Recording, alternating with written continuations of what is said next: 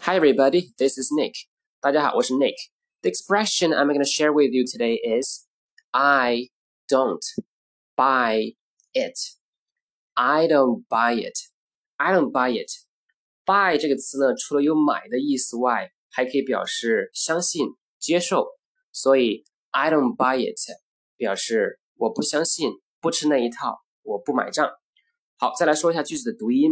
Don't 在这失去爆破，读成 don't buy it 的连读，buy 呢 u y 发的是 i，it 的 i 在这发的是短音 it，它们的连读呢属于元音和元音的连读，中间需要加上一个 y 的发音 y，所以呢 buy it 连读成 buy it，buy it，所以 I don't buy it，我不相信，不吃那一套。Okay, that's it for today. I'll talk to you tomorrow. Take care, guys. Bye.